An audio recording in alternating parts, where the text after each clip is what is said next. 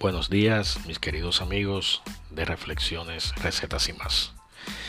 La reflexión de hoy la titulé Busquemos pero no exijamos. ¿Cuál es el significado de buscar? Pues bien, buscar es hacer lo necesario para encontrar o hallar una persona o cosa.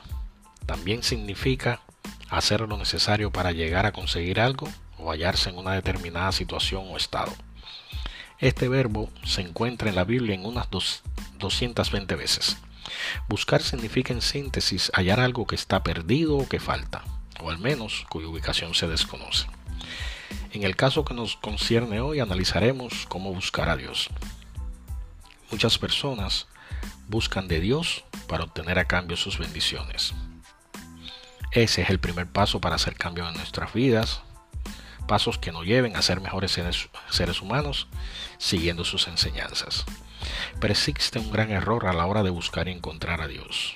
Para encontrar a Dios no es necesario ir a la iglesia ni a otro lugar de adoración, aunque asistir a estos lugares sin dudas es de gran ayuda. Pero ello no significa que ya encontramos a Dios. La realidad es que podemos estar sentados en una banca de una iglesia y no tener a Dios en primer lugar. Tener a Dios en, eh, primer lugar implica acatar el, el principal mandamiento, de todos por supuesto. Y este mandamiento lo encontramos en Mateo 12:30. Y dice, amar al Señor con todo el corazón, con todo el alma, con toda la mente y con todas las fuerzas.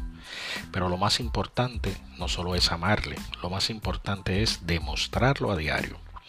Y en ese punto es donde encontramos el primer escollo, que no es otra cosa que llevar a hecho sus enseñanzas y mandamientos. Reconocer a Dios como nuestro Salvador no significa que le exijamos sus bendiciones, no. El solo hecho de reconocerlo como nuestro Salvador es la mayor bendición de todas. Luego vendrá por añadidura todas esas bendiciones. Cuando oremos, pidamos sabiduría, no cosas materiales.